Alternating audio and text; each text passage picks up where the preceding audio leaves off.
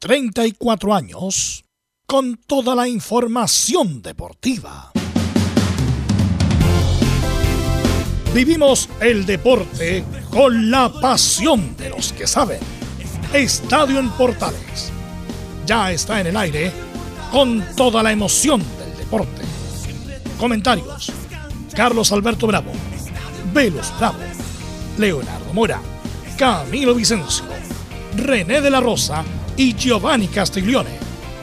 Reporteros: Belén Hernández, Nicolás Gatica, Felipe Holguín, Laurencio Valderrama, Juan Pedro Hidalgo, Rodrigo Jara, Rodrigo Vergara y Alfonso Zúñiga. Producción: Laurencio Valderrama y Nicolás Gatica. Edición: Leonardo Mora. Dirección: Carlos Alberto Bravo. Estadio en Portales es una presentación de Ahumada Comercial y Compañía Limitada. Expertos en termolaminados decorativos de alta presión.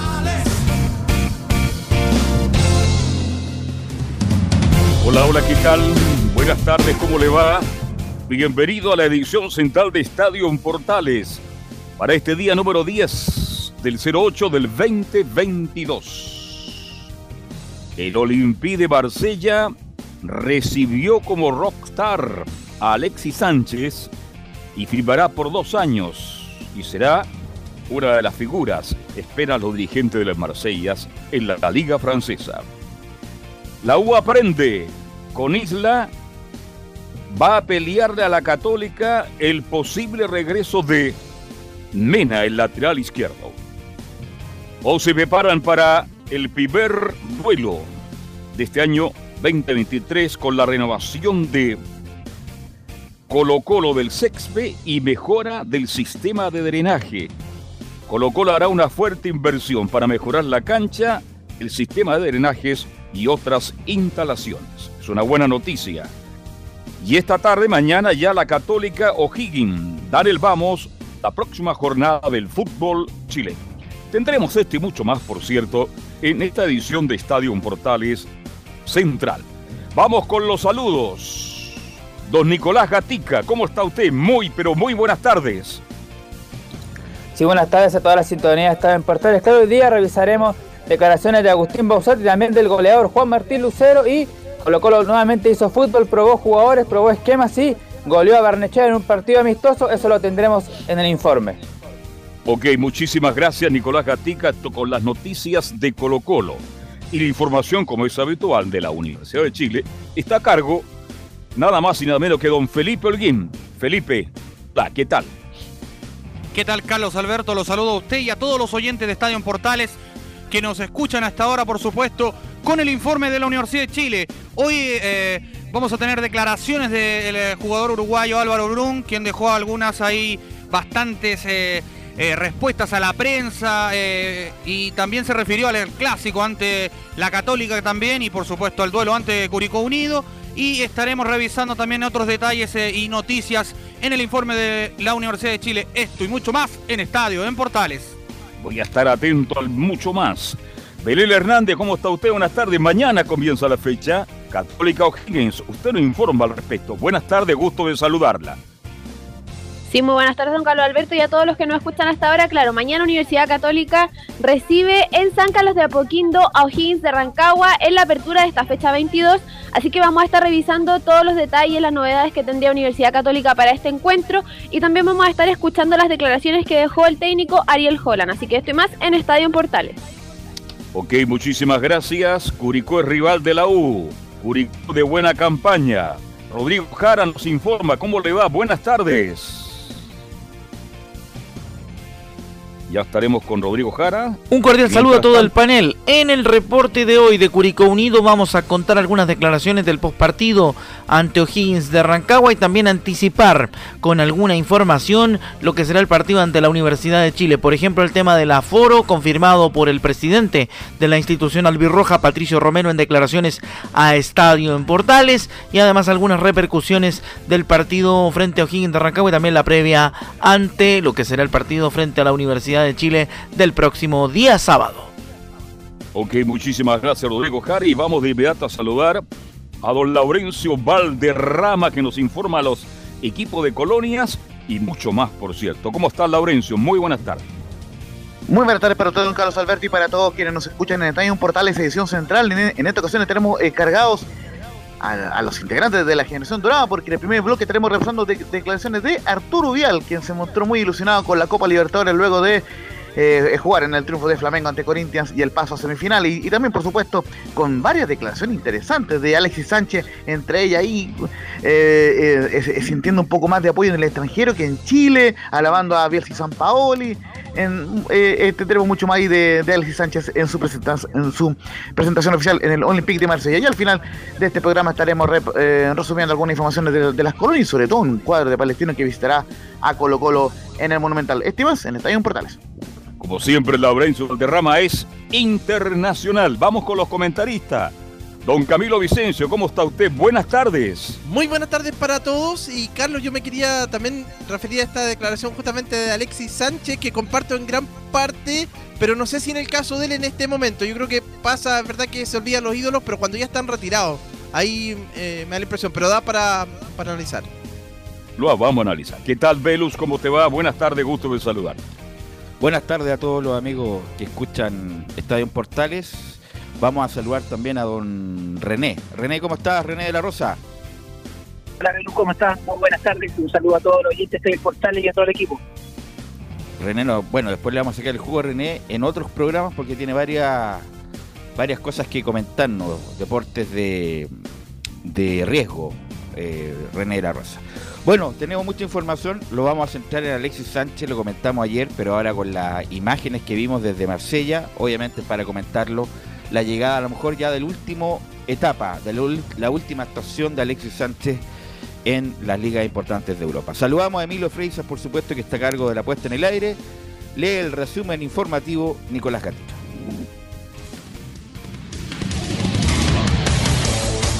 Y comenzamos, claro, con la noticia del día, la presentación de Alexis como refuerzo del Olympique de Marsella, donde disputará la fase de grupos de la Champions, además de la Liga. El delantero chileno jugará en su sexto club en Europa y aclaró que está bien físicamente para integrarse al equipo que dirige Igor Tudor, que se medirá el domingo ante el Brest. Seguimos con Chivas por el mundo y el volante Arturo Vidal, quien entró a los 75 en el triunfo de Flamengo por 1-0 ante Corinthians en Río para clasificar a semi de Copa Libertadores tras ganar 3-0 en el global. El equipo de Vidal y Pulgar, que no fue citado, espera rival del ganador de la llave argentina entre Vélez y Talleres que se define este miércoles en Córdoba. No vamos a Europa donde Guillermo Maripano anotó un gol, pero no pudo evitar la eliminación de Mónaco en la Champions League, pues el equipo francés perdió 3 a 2 ante el PSV de Holanda como visita en tiempo suplementario por la tercera fase previa. De todas formas, el equipo de Maripán que jugó los 120 minutos disputará la fase de grupos de la UEFA Europa League. Seguimos en Inglaterra, donde Marcelino Núñez marcó lo Panenka, uno de los penales con que Norwich City venció 4-2 a Birmingham City, luego de empatar 2-2 en los 90 y que le permitió avanzar a la segunda ronda de la Copa de la Liga Inglesa. Ahora vamos a España, donde Claudio Bravo se mostró tranquilo en que se va a resolver su situación con Real Betis en la temporada 2022-23 de la Liga, pues el portero aún no ha podido ser inscrito debido a límites salariales impuestos al equipo de Pellegrini. Volvemos a nuestro continente, la sudamericana, donde Nacional Luis Suárez todo el segundo tiempo cayó 0-3 ante Atlético Goyaniense como visita y quedó eliminado en cuarto de final del certamen. Además, Independiente del Valle clasificó a semi de la Sudamericana tras golear 4-1 a Táchira en Ecuador y ganar por 5-1 en el global. En el fútbol de la B, Deporte Milipilla logró su primer triunfo bajo el mando de Jaime Vera tras vencer 1-0 a San Felipe en La Pintana. Finalizada la fecha 23, Magallanes sigue en el primer lugar con 54 puntos y está en zona de ascenso directo a la Serie de Honor a falta de 10 partidos. En tanto, Cobreloa segundo con 44 y por ahora es finalista por el segundo ascenso. En zona de liguilla están San Felipe con 39 puntos, Copiapó y Ranga de Talca con 34 y Puerto Montt con 30 unidades. En cambio, en zona de descenso están el Vial, que es colista de la tabla 1 con 19 puntos, y Recoleta, que es último en la de promedios. En una noticia extra futbolística, la NFP recibió una multa cercana a los 59 millones de pesos tras los incidentes de la Supercopa 2022 entre Lucé y Colocón en Concepción. Pues hubo vulneración de acceso, invasión a la cancha, ingreso de elementos prohibidos, pelea en las tribunas y una persona herida. Cerramos con el polideportivo y el debut de Chile en la Copa Panamericana de Voleibol, donde los guerreros rojos cayeron 17-25, 20-25, 26-28 ante Cuba en su estreno en el certamen que se realiza en Canadá. Esto y más en Estadio en Portales.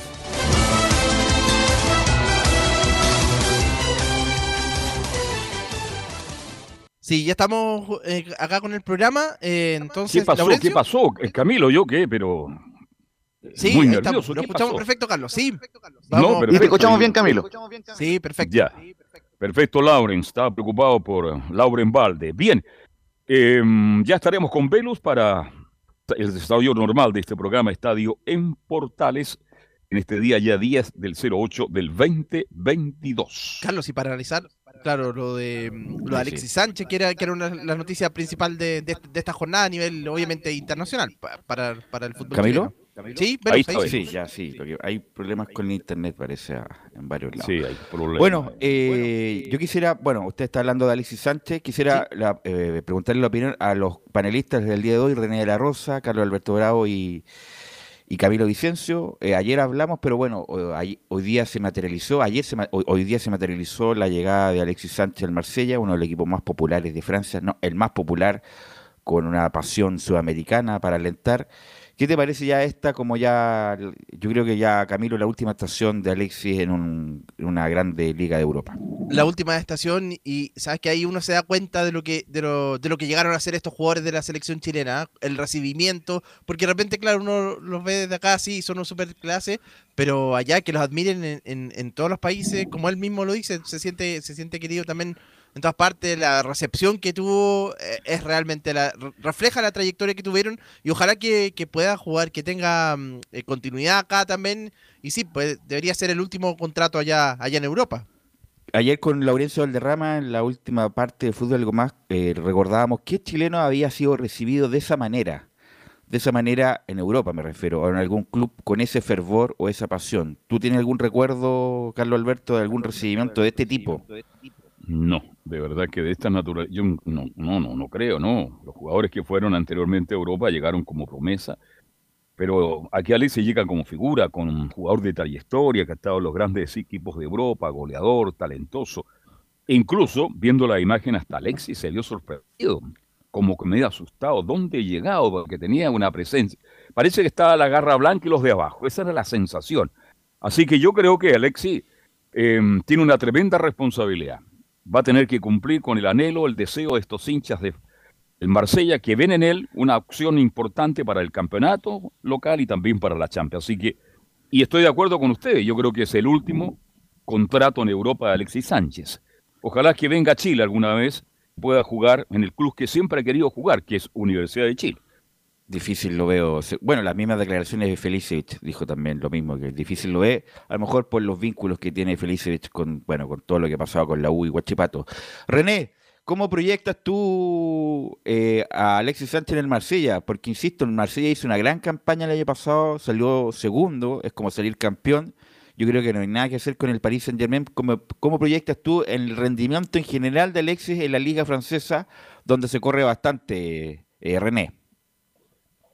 Sí, Velo, mira, eh, lo que hemos comentado eh, durante varios días con este traspaso y la llegada de Alexis, bueno, con ayer en realidad no tenía, no tiene, no tiene evaluación, eh, algo que marcó mucho, yo creo que al jugador en sí y también a los chilenos como el recibimiento, como como él lo dices tú, que no, no, no es nada extraño, pero yo creo que va a ser el rendimiento el que va a sacar a Alexis. Eh, si bien es cierto, todos pensamos que va ya va en, retroceso como todo como todo jugador con tanto de alto rendimiento, pero yo creo que va, le van a sacar provecho, él también va a aprovechar esta oportunidad para retomar todo lo que ha dejado en otros equipos que ha jugado muy poco, yo creo que va a ser la continuidad, lo básico para que pueda mantenerse un rendimiento a alto nivel y pueda entregándolo más felicidades, ya sea internacional y nacionalmente. Y, y como dice don Carlos, lo veo muy difícil yo que venga a jugar todavía a Universidad de Chile, es un sueño de él, pero eh, lo veo bastante difícil.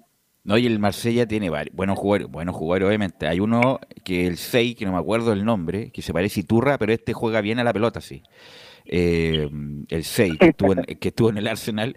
También el 10, Poyet, buenísimo. Lo que pasa es que son muy buenos, pero lo que pasa es que el Paris Saint Germain tiene prácticamente una selección del mundo y no hay con qué darle ahí. Messi, Mbappé, Neymar, eh, Paredes, qué sé yo, Barán. Eh, no hay con qué darle ahí. Messi, pues. Messi se lo, lo comenté. Ya. Eh, sí, Lorenzo. Es el jugador eh, eh, Mateo Gendouzi, el número 6. Ese, muy, muy bueno, gracias, Lorenzo. Esas son Y las- para que lo reconozcan, tiene una melena muy Laurencio. larga. Esas son las interrupciones que valen. No, eh, eh, él no juega muy bien, estuvo en el Arsenal y con San Gracias, Paulo le sacó- muchacho. Le sacó gran rendimiento. Bueno, vamos a escuchar los audios para que lo comentemos a la vuelta, Laurencio, de esta llegada. Alexis Sánchez también como haciéndose la víctima con el, como, como lo como recibe el público chileno Alexis, que insisto, el, el más regalón de la selección lejos de Alexis Sánchez. Me sorprendieron sus palabras, así que pasamos a escucharlas, Laurencio. Sí, justamente como dice Don Carlos, para ganarle tiempo al tiempo, eh, vamos a ir con dos cortitas y al pie, como se dice. La primera, eh, la primera oficial eh, declaración de Alexis Sánchez dice, muy feliz por la afición, me sorprendieron y en lo físico me siento bien para debutar. Bueno, la afición de ayer muy, muy feliz, la verdad que me sorprendieron. eh, creo que aman este club, creo que se ve una pasión y, y espero demostrar en el campo de juego que, que- que es lo mío eh, y hacerlo de, lo- de la mejor forma. Y después lo personal y lo físico, eh, me estaba entrenando en, en, en Milano, estaba entrenando con, con el Inter allá y, físicamente me, me- siento bien, me falta algunos, ajustar algunos detalles de, de, jugar fútbol, de, de- de tener más, más, más contacto con el balón, y, pero, pero físicamente me siento bien. Y justamente ve luz, eh, muchachos, la, la declaración que eh, hacían alusión ustedes, bastante sorpresiva por lo demás, pero la vamos a repasar a continuación. Siempre me han tratado bien fuera de Chile y uno nunca es ídolo en su país, no cuidamos lo nuestro. Bueno, primero que nada, la primera pregunta fue de, el recibimiento de ayer, fue algo, algo lindo que a todas las partes que he ido fuera de Chile siempre me han tratado bien. Eh, creo que al final, uno, hay un dicho, uno nunca es ídolo en su, en su país, siempre a veces, y a veces el chileno somos así. Nunca tratamos de cuidar al- a, lo, a lo nuestro, siempre queremos lo de afuera. Y en general me siento muy querido por, por, por la gente del extranjero. He estado en Inglaterra, España y, y ahora Francia y siente el cariño tú. Y algo son cosas lindas que te llegan en el, en el momento que a veces menos lo esperas. Y, y eso te, te- te hace llenar de, de orgullo y, y- y dimensionarlo de una forma que, que todavía no, no, no sientas pie en- en- el suelo. Solamente para eh, dejarles en el comentario, muchachos, me da la impresión de que Alexis se equivoca en esta pasada porque él confunde las críticas de la, de la prensa, eh, que son críticas, eh, algunas muy atendibles, al rendimiento que él ha tenido últimamente, sobre todo en Manchester United y en el Inter, él las confunde con el tema del cariño de la gente, porque el cariño siempre él lo ha tenido en Santiago, en Tocopilla, en todos lados. Entonces, me, me da la impresión de que él confunde eso, muchachos. Sí, porque él en realidad sí, pues acá siempre tiene buen recibimiento también allá cuando va a Tocopilla, bueno, lo, lo quiere mucho la- los, los niños, allá la, la gente, y acá también sí, estoy de acuerdo con lo que plantea ahí Laurencio, y con respecto a los, porque él también dice de los ídolos, eh, eh, es verdad, acá en Chile, pero principalmente cuando pasan a estar retirados, creo que ahí, ahí no se les cuida a, los- a los ídolos. Yo comparto plenamente contigo, con Laurencio y contigo, Camilo, ya estaremos con Velus. Él es ídolo, la gente lo adora, lo idolatra. ¿Usted cree que eh, Alexis Sánchez puede caminar por la calle Ahumada un día al mediodía o caminar por la calle Valparaíso al mediodía o por Iquique, por Cabancha? No, donde vaya Alexis Sánchez es figura, es querido, es respetado, es admirado. Un jugador extraordinario. Ahí se equivocó Alexis, ahí se equivocó absolutamente. Aquí lo que se ha hecho son críticas a veces cuando juega mal, Velu, pero eso es parte del, del- del trabajo de él. Incluso le hemos tenido que aguantar hasta las películas que hace. Imagínate lo que queremos, Alexis, esa película horrible que hizo eh, mi, a mi Cuando amigo toca el Alexis, piano. mi amigo Alexis, que es malísima la película, hasta eso lo tenemos, obviamente son bromas, pero bueno, ha sido muy criticado Alexis porque debería jugar más adelante, que apichanga los partidos de la selección, que busca hasta los tiros libres, eh, pero bueno, Alexis Sánchez debe ser eh, de lo- sin duda de los más queridos, Laurencio. Justamente, eh, eh, pero claro, es- esas fueron un poco eh, las respuestas que él dio a la prensa chilena, porque justamente un- una pregunta de la prensa chilena y él respondió de esta forma, él, él tiene ahí una distancia ahí con, con los medios nacionales, aunque dio mano a mano al, al canal ISPIN, pero bueno, eh, lo cierto es que eh, s- eh, mantiene esa distancia Alexis con los medios chilenos. Pero vamos a seguir escuchando declaraciones de Alexis Sánchez y, y le preguntaron sobre el, em, la posición que puede jugar y él dice que puede jugar indi- indistintamente como, como centro delantero, como segundo eh, punta, in- inclusive viniendo un poco más de atrás. Dice, me puedo adaptar a cualquier forma de juego en ofensiva. Eh, creo que mm, en la posición que, que me gusta jugar a mí, creo que eh, la adaptación que he tenido en mi, en mi, en mi carrera. He jugado de nueve, por derecho, izquierda, con dos arriba y yo atrás y me puedo adaptar a, a cualquier forma de juego porque lo he aprendido con, con la experiencia de, de mi carrera. También le preguntan al, eh, al Tocopillano, para que sigan comentando, eh, muchachos, sobre la razón de, de, venir al Olympique de Marsella. Y dice, el Marsella tiene mucha historia, es el más grande de Francia y el único que ganó eh, la Champions, esto fue el año 93. Lo que me han comentado que es un equipo que, que, tiene mucha historia, eh, el más grande de, de Francia, el único equipo que ha ganado la, la Champions y no gana el campeonato hace 10 años, creo yo y creo que es un, un, algo, un, un, reto para mí eh, poder ganar algo acá. Eh, voy a un lugar porque quiero ganar. Velos. Sí, la, como lo, ya lo comentamos, la tiene difícil, porque el Paris Saint Germain es un equipo, es como el Bayern Múnich en Alemania, no hay con qué darle. El Bayern va a ganar nuevamente la liga y el Paris Saint Germain también lo mismo va a tener que repetir la gran campaña que hizo el Marsella el año pasado y salir y salir segundo. René, la pregunta es, ¿dónde a esta altura de su carrera, con los años ya que tiene Alexis Sánchez, dónde se vería mejor? ¿Detrás de los nueve? ¿Abierto por la derecha, abierta por la izquierda? ¿Dónde lo ves a Alexis Sánchez, René?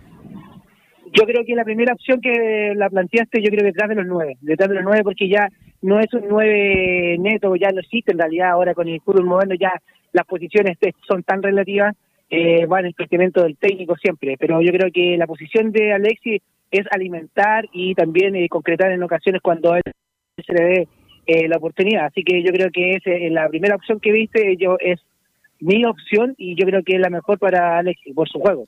Sí, porque, bueno, Carlos Alberto Camilo, o sea, ya no tiene la explosión cuando jugaba por la derecha y hacía un tándem extraordinario con Mauricio Isla, de ganar línea de fondo, de ganar con pelota dominada, incluso con velocidad eh, libre. Eh, es más bien ya como un segunda punta, Camilo Carlos Alberto.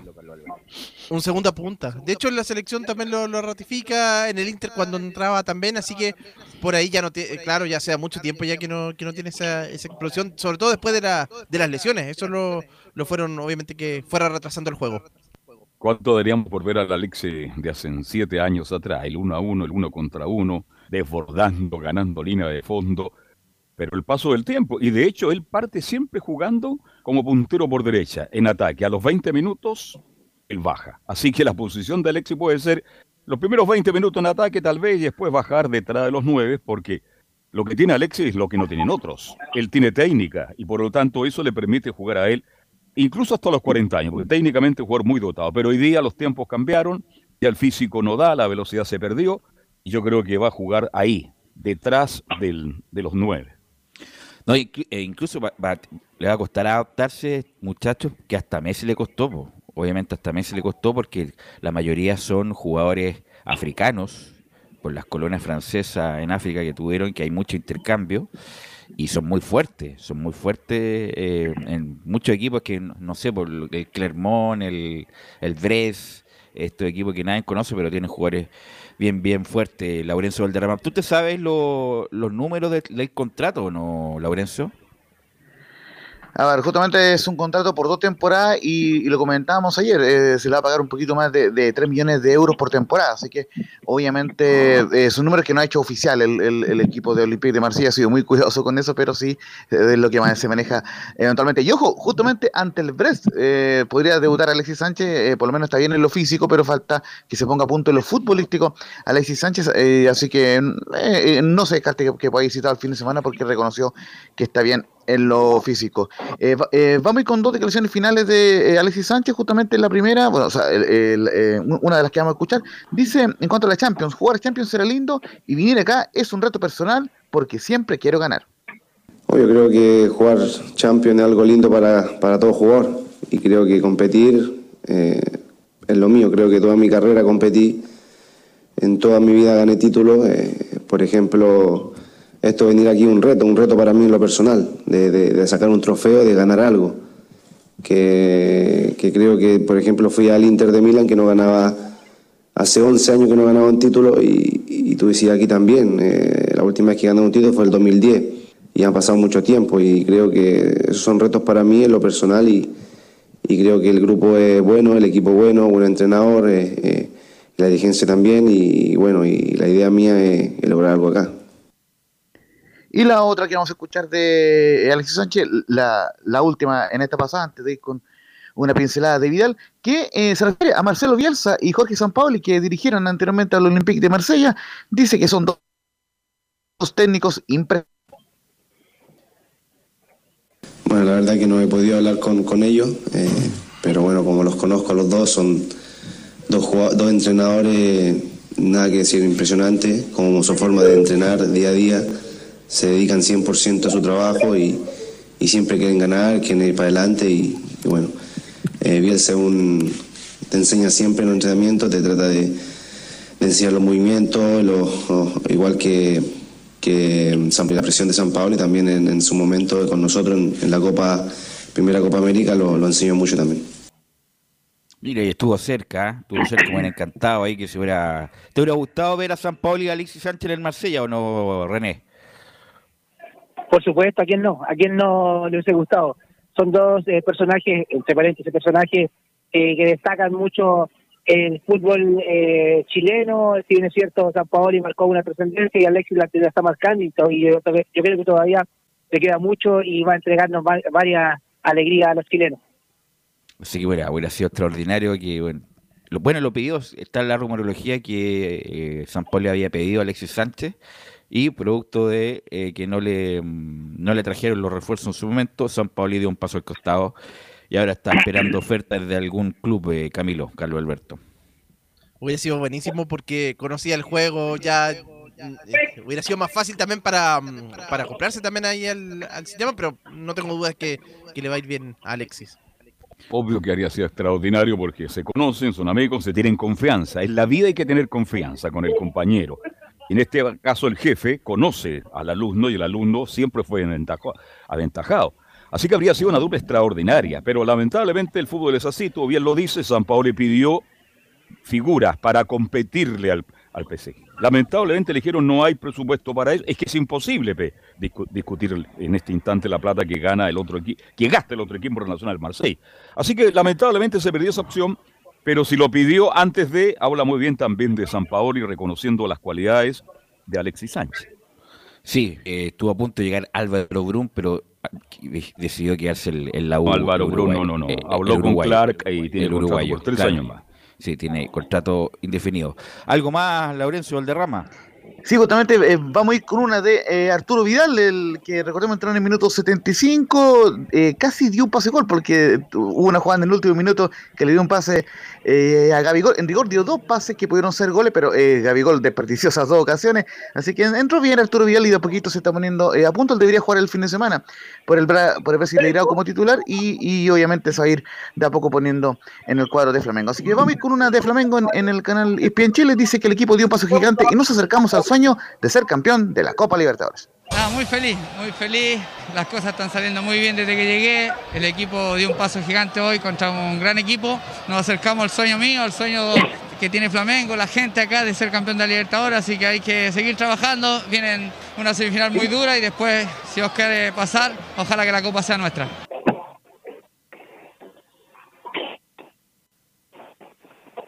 Laurencio. Bueno, se nos pidió, se nos, eh, no fue superior, muy superior el, Flamengo al Corinthians y pasó de buena manera. Va a ser un brasileño el, campeón de la Copa, o el, o Palmeira o el Flamengo, yo creo que va a ser el más cercano. Bueno, te quiero, René, quiero despedir. ¿Nos quiere agregar algo, René de la Rosa? Velo, te escucho muy mal. Sí, René, ¿ahí me escuchas bien o no? Sí, ahí te escucho mejor. Ya. Bueno, nos quiere agregar respecto de cuál es el partido que te toca esta semana evaluar. Eh, me toca el día domingo, Ñublense Unión Española, a las 20 horas. Creo que voy a viajar a Chillán. Ah, va a Chillán. No, es que viaja, a la no, no, es que los ves por la TV. No, no, eso voy a Chillán, eh, ah. presencial. Perfecto, perfecto. Bueno, la cancha de Chillán, el otro día la vista, bien buena, ¿eh? me sorprendió. Me sorprendió la cancha de Chillán, así que buena para, para, la gente de Chillán. Bueno, René, te quiero agradecer estos minutos, nos escuchamos el viernes, que estés muy bien. Igualmente, que esté muy bien. Saludos a todo el estudio. Gracias, René. Vamos a ir a la pausa, muchachos, Emilio, y volvemos con la U, con Colo Colo, Católica, Cúrico, todo eso a la vuelta.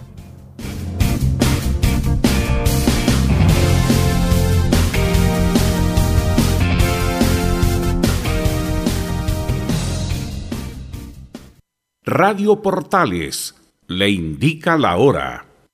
Las 2 de la tarde, dos minutos. Atención pilotos. Cuarta fecha MXM Chile, Circuito Leida, en el tranque San Juan de la quinta región. El motocross retorna al mítico Circuito de Leida y recibirá el show más grande de Chile. Te esperamos sábado 13 categorías ATV y domingo 14 de agosto, categorías MX. Tras superar una grave lesión, el actual campeón de la categoría ATV Pro vuelve para cortar distancia con el puntero Gonzalo Moreno, mientras que en la categoría MX Pro, Agustín Ferretti lidera ampliamente la competencia. Más de 200 pilotos de ATV y MX en competencia que dejarán todo en el circuito. Te esperamos Ven a pasar un fin de semana lleno de adrenalina. Contamos con asistencia médica, patio de comidas y la mejor producción. Inscripciones y entradas por sistema xevent.com. Más información en Instagram, arroba mxmchile. Produce X3 Man Producciones. Auspicia Fly Racing, DRC Motor y KWC Racing Sports. Errada Vidrería.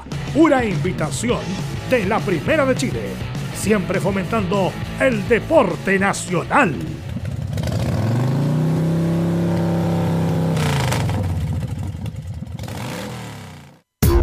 ¿Quieres tener lo mejor y sin pagar de más? Las mejores series de televisión, los mejores eventos deportivos, equipo transportable, películas y series 24/7. Transforma tu TV a Smart TV. Llama al 973-718989. Twitter arroba panchops. Visita www.radiosport.cl, el sitio web de la Deportiva de Chile. Programas, noticias, entrevistas y reportajes, podcast, radio online y mucho más. Todo lo que pasa en todos los deportes lo encuentras en www.radiosport.cl. La Deportiva de Chile en Internet. Termolaminados de León. Tecnología alemana de última generación. Casa Matriz Avenida La Serena 776 Recoleta. Fono 22 622 5676. Termolaminados de León. Desde todo Chile. Desde todo Chile. Y para todo Chile. Y para todo Chile. Portales Digital está en todas partes. www.radioportales.cl Entre Marco Grande y Marco Chico, media vuelta y vuelta completa. Escuchas Estadio en Portales en su edición central. La primera de Chile, uniendo al país de norte a sur. Ok, estamos ya de vuelta para seguir haciendo Estadio en Portales. Bueno, Alexis Sánchez va a ocupar la número 70. La, número 7 estaba ocupada, así que algo relacionado con el 7 encontró Alexis Sánchez. El número 70 va a ser la camiseta en definitiva de Alexis Sánchez en el Olympique de Marsella. Bueno, vamos a ir con Felipe Holguín para que nos cuente las novedades de la U, porque tiene un partido muy difícil el sábado en Curicó, Felipe. Sí, bien, lo- bien lo comentábamos ayer y bueno, los informes de la Universidad de Chile al respecto eh, sobre este duelo tan importante que va a tener que enfrentar el cuadro de la U. Es un partido mm, que juega contra un cuadro que es bastante complicado. Tiene dos hombres en delantera que son ah, goleadores, como lo es Holgado y el, jugador eh, Coelho. Entonces eh, tiene también una- unos dos laterales que también suben mucho y se despliegan. Pero al respecto de eso eh, y de este duelo, también quería comentarte, Velus, que se refirió, entre otras cosas, al clásico universitario, el jugador Álvaro Brum, eh, también en conferencia de prensa, Cabe recordar eh, también, y les comento también a ustedes y a los oyentes de Estadio en Portales, que hoy eh, eh, no hubo conferencia de prensa en, el- en la Universidad de Chile, sí... eh, Los miércoles nunca hay, pues, Felipe. no, de hecho, es que han ido cambiando, van variando, de hecho, Velus, porque antes eh, eh, era eh, martes o, o miércoles, pero eso cambió desde que asumió por lo menos eh, este técnico. Pero al respecto de esto de las conferencias, sí se están haciendo presencial de a poco para ir tomando la normalidad. Eh, también eh, Álvaro Brun se refirió al aforo en los estadios, que también se ha estado hablando en otros equipos también, pero entre otras cosas, ¿qué te parece si pasamos a revisar una de las declaraciones de Álvaro Brun donde menciona y recalca el tema del aforo? El tema del aforo, la verdad que yo pienso que se tendría que, que replantear un poco esa situación. Este, no soy yo quien, quien pueda decir, pero me parece que el tema de la pandemia está bastante controlado. Eh, estaría bueno que se replantee porque mirás, uno prende la tele y mira el fútbol argentino, hasta el mismo fútbol uruguayo. Este, los cuadros que tienen más, más hinchada te llenan la cancha y eso es lindo para el fútbol, es lindo para, para el público, es lindo para que lo mira por la tele, que haya público, es lo que le da vida al fútbol también, es lo que en este caso yo a ser jugador de la U, este, no, no enorgullece jugar con, con, estadio lleno y bueno, como vos me decías lo del clásico, ojalá ese clásico se pueda, se pueda llevar a cabo este, con, con mucho más aforo, con, con cancha llena, porque no, eso sería lo, lo ideal. Ahí estaban algunas de las declaraciones de Álvaro Brum. También se refirió a los que les comentaba yo, el clásico universitario. Todavía quedan duelos eh, para disputar eh, antes de este clásico. Tiene que jugar Copa Chile, tiene que enfrentar a Curicó, que es el Ah, equipo pero, que pero mucho... pero me parece bien lo que dijo López el otro día en la U. No tiene que pensar en Católica. Si para la U cualquier punto es oro. Es Sí. como agua en el desierto. Así que no hay que pensar en Católica. La U tiene que pensar en Curicó. Tratar de no perder. De no perder. Porque ni siquiera a la U se le puede exigir ganar, pero no perder. Y si gana, mucho mejor. Y después ir paso a paso con la Copa Chile. Y después se verá el, el partido con la Católica, Camilo Carlos Alberto, pero insisto, cualquier punto para la U es, es muy importante. Falta mucho para el partido con la Católica, es a fin de mes, así que 25 días y no, el, el partido más cercano es Curicó, que, que claro, no ha venido con un buen rendimiento en las últimas fechas, o sea, ha, perdido, después de la victoria sobre la Católica em- empató, pero para U eh, no hay rival fácil en, este momento. Obvio, la, U tiene que pensar en el partido que le corresponde. Es que, eh, es que a veces no hablan los jugadores. yo creo que los jugadores interiormente saben que el próximo rival es Curicó. Y hay que pensar en Curicó y trabajar el partido con Curicó. Algunos sectores de la prensa, viene el clásico universitario dice la U no está para esas cosas. La U tiene que jugar de acuerdo al rival que le corresponde y trabajar durante la semana. Y este equipo de Curicó juega muy bien, más allá de Gómez y de la Fuente, los laterales que suben, la aparición de Holgado, el medio campo que tiene ahí muy bien ahí con este muchacho Sandoval, ex volante de la U, el buen trabajo de Cajay en el fondo, le va a ser duro, le va a ser difícil. Tú bien lo dices, Velu. Si la U empata es un buen resultado y si gana, extraordinario. Pero la tiene que pensar seriamente en el rival que le corresponde. No estar pensando a fin de mes el clásico universitario. Uno está para eso, la U está para ganar punto y mantener la categoría. Tiene que ir pa- partido a partido y no puede ir saltándose como en otra época. eh, esta, esta definición, porque insisto, el partido de la U más importante que va a ser el con Curicó el sábado. Sí, de hecho, eh, los que le quería comentar también, pese a esto que habló Álvaro Brum, eh, se mencionó también eh, lo que significa para él también eh, estar ah, y ser titular, porque de hecho ahí ya les voy a ir comentando varias no- buenas noticias que se están dando en la Universidad de Chile, por lo menos en el ámbito eh, de, los, de algunos jugadores que puede recuperar, pero vamos con la siguiente declaración, eh, una última donde habla Álvaro Bruno, el uruguayo, y dice, uno siempre quiere aportar dentro de la cancha. Obviamente hay un trabajo tanto del cuerpo técnico como de, mis compañeros que uno que uno también les pide referencias en, el puesto, ¿no? Este, obviamente yo desde el primer día que llegué acá todos saben que mi puesto en el que yo considero que me siento más cómodo de volante central, pero sí lo he hecho en otros equipos de jugar de, de zaguero central. Hoy las circunstancias de- del equipo está que se están dando este, hoy en día estoy jugando de, de zaguero central y, si lo tengo que seguir haciendo y el entrenador me ve con las condiciones para poder cumplirlo, bienvenido sea. Uno siempre quiere aportar dentro de la cancha. Bueno, ya lo mencioné, lo mencioné ayer. No quiero volverlo a repetir con el ahínco que lo hice ayer, pero insisto, Brun como volante central en la U fue un fracaso total y la única posibilidad que tiene Brun de ser útil en el equipo es justamente donde está jugando, que es de central. De volante central es lento, es técnicamente discreto, eh, e incluso Seymour es más que, Seymour, que Brun jugando en esa posición. Por lo tanto, de central lo ha hecho bastante bien, el tipo es un, jugador correcto, eh, que no se complica, eh, a excepción del partido con O'Higgins, donde le costó el gol, y además, obviamente que tiene una mentalidad, es muy ordenado, pero eh, Camilo Carlos Alberto, el único lugar útil, con todo respeto, es, como lo mencioné ayer, de Brun jugando de central en la U. Sí, así que si quieren en esa posición, si el técnico lo decide como él como él manifestó, tiene que, que tiene que seguir ahí. Y aparte que en volante central de todas maneras ya está el titular es Ojeda, de todas maneras. Así es. Obvio, tiene que jugar en el fondo, este no se complica la vida. Claro, cuando un jugador es limitado, tiene que jugar como juega Brum, porque la gente estaba leyendo algunas redes sociales. No, él tiene que recibir el balón, salir jugando y pegarle para adelante. Él tiene que romper. Él no tiene técnica para seguir jugando de atrás porque no la tiene.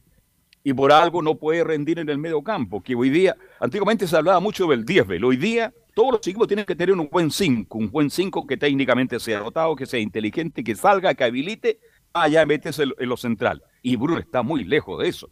Así que si el técnico lo usa como central, saque provecho y que gane. Ahora con la llegada más adelante de Mínguez, a lo mejor eso puede mejorar y puede rendir mucho más. Bueno, leyendo varios portales, periódicos, periódicos, como dicen los cronistas antiguos, hay novedades, hay podría haber novedades a corto plazo con, después de prácticamente 10 años fuera, eh, Luis Noa y Neri Domínguez, Felipe. Sí, de hecho, bien lo decías, Velo, tú, eh, no te escuché un poquito muy bien ahí porque se cortó, pero creo que dijiste Te repito, te repito, te repito. Eh, después de 10 años fuera, hay posibles novedades con Luis Casanova y Neri Domínguez, Felipe. Sí, Luis Casanova por partir, eh, bueno, eh, podría llegar al clásico universitario, ya que el jugador dejó atrás la lesión de rotura de ligamento cruzado y se podría esperar que en dos semanas podría volver a las canchas. Esto justamente se ve en el marco donde ya está ahí el duelo ante Universidad Católica. Es por eso que el cuerpo médico de la Universidad de Chile lo está llevando ahí con tranquilidad y con cautela para, por la recuperación de este jugador. Y también eso por un lado con el jugador eh, Casanova. Lo otro, eh, lo de Neri Domínguez, eh, tiene una semana más, más o menos, para ser parte de este plantel, ya que también se están opciones de recuperación y ser, ¿por qué no?, una opción eh, y para Diego López. Eh, con esto el trasandino no, estará... Si, Neri Domínguez está sano y está bien, titular. Ninguna opción, ninguna opción a... Si está sano y está bien, Neri Domínguez Puede jugar. titular. sí, obviamente, no, te lo discuto, Velus, pero lo que yo me refiero es que por el momento no va a llegar ante Curicó, como se decía en algunos lados que podía ser eh, opción ante Curicó, no, hay que descartarlo inmediato. El jugador no va a estar ante Curicó y se va a evaluar, de hecho, que si es que pueden eh, y lo ve, yo no lo veo, yo lo veo difícil que lo pongan ante Cobresal, sería arriesgarlo. Eh, yo creo que lo van a guardar para jugar contra la Universidad Católica.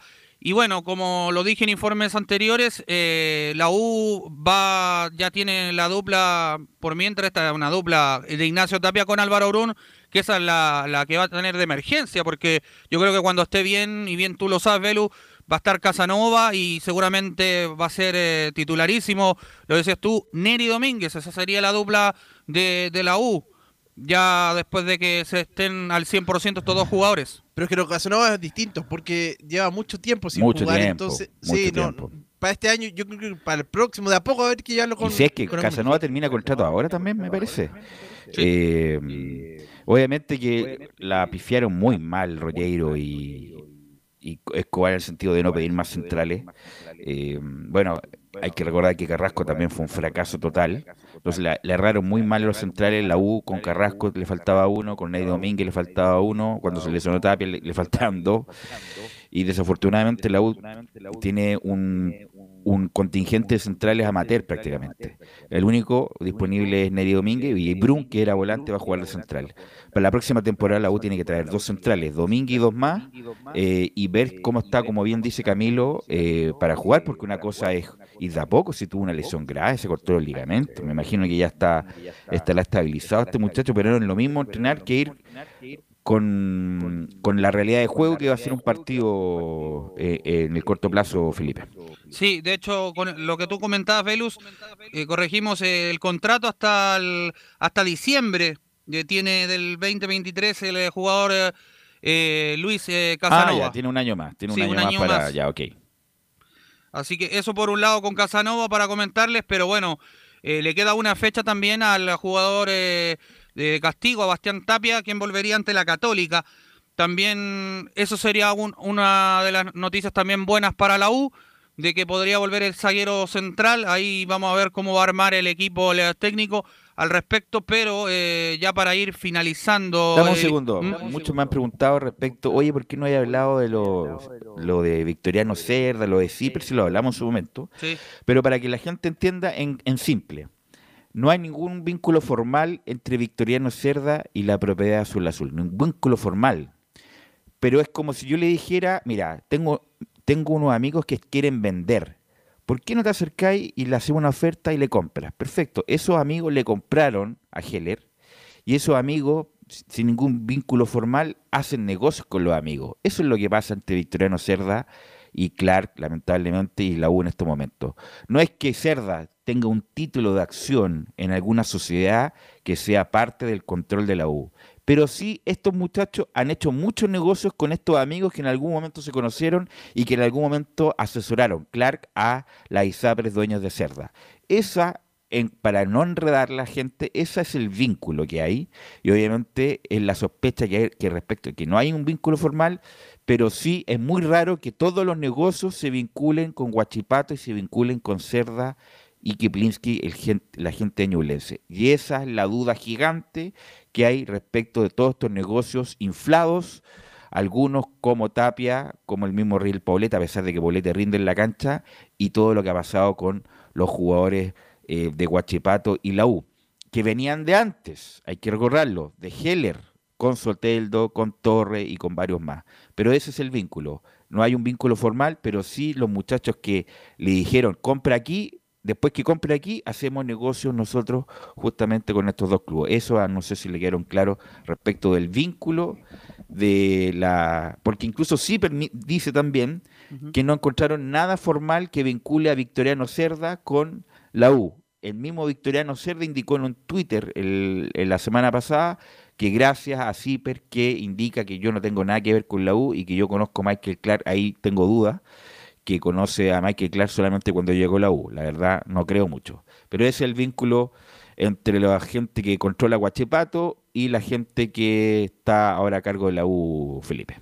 Sí, Velu, lo otro que te quería comentar al respecto, eh, que bueno, hoy día Comunicaciones de la Universidad de Chile eh, escribió esto en prensa. Eh, queremos comentarle a todos los que desde esta semana se suma a nuestro staff técnico la psicóloga deportiva Carolina del Mónaco, quien se ha desempeñado como encargada del área de Audax italiano y también como psicóloga de la Federación Chilena en Hockey sobre césped femenino eh, de las Diablas. Eh, bueno, eso por un lado es Carolina, es la psicóloga con especialización en el magíster en psicología aplicada a la actividad física y el deporte de la Universidad Central de Chile e Islas eh, Baleares de España, con experiencias en gestión y docencia en educación superior. Por otra parte, para cerrar Velus, eh, brevemente, eh, informamos que también se integró Nelson eh, Mora a nuestro club como coordinador y scouting en la Secretaría Técnica. Él formó parte de la institución entre el 2017 y 2019 y también ha cumplido funciones como jefe de Secretaría Técnica de las selecciones juveniles de Chile y asistente de videoanálisis en el Alit F- de FC de Arabia Saudita.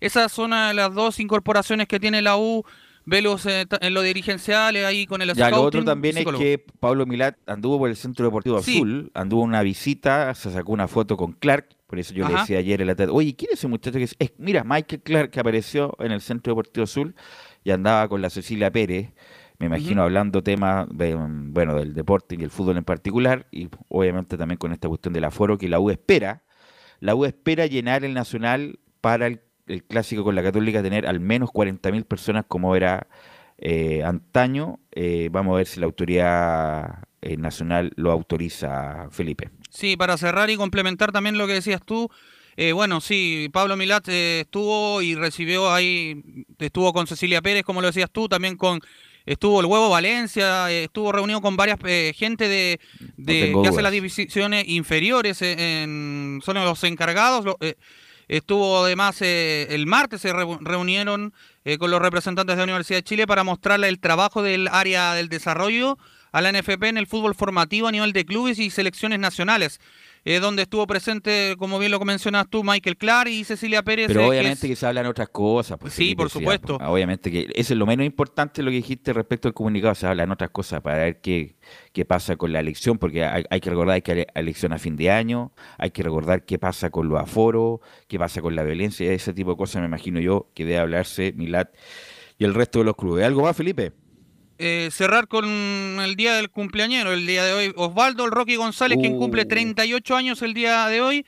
Y lo saludamos, bueno, y también en, en su natalicio saludar también llegó desde Argentina para triunfar en el Ballet Azul. Don Carlos Alberto lo debe haber eh, visto jugar. Es el segundo máximo goleador extranjero del club. Hoy en el día de su natalicio recordamos con mucha admiración, abrazo al cielo, a Ernesto la Vieja Álvarez. Oiga, póngase de pie. Pero yo no lo vi jugar, perdóneme. ¿No? Tengo años, pero no tanto. No, pero como yo leo la revista Estadio y como tengo la suerte de conocer a grandes figuras del ballet, converso con ellos, le hablo de Sergio Navarro. Ernesto Álvarez era un 10 argentino extraordinario, de un talento increíble. Era un número 10, pero más de área. Tenía esa cualidad que era muy frontal, era muy recto para jugar. Y tenía a Leonel por izquierda, ¿no es cierto? Tenía a Campo que lo habilitaba permanentemente. Y hacían un trío de ataque extraordinario. Ernesto Álvarez, un argentino que estuvo en Chile, lamentablemente después se fue ya fallecido, han fallecido todos los del Valle Azul, y con el chico Araya por la derecha hacían una delantera extraordinaria. Así que yo, Ernesto Álvarez, eh, de verdad que es una de las grandes figuras que ha traído en la historia, en la historia, mire lo que estoy diciendo, en la historia, jugadores extranjeros que dejaron huella, fue Ernesto Álvarez en ese gran equipo como fue el Ballet Azul. Sí, falleció el 2010.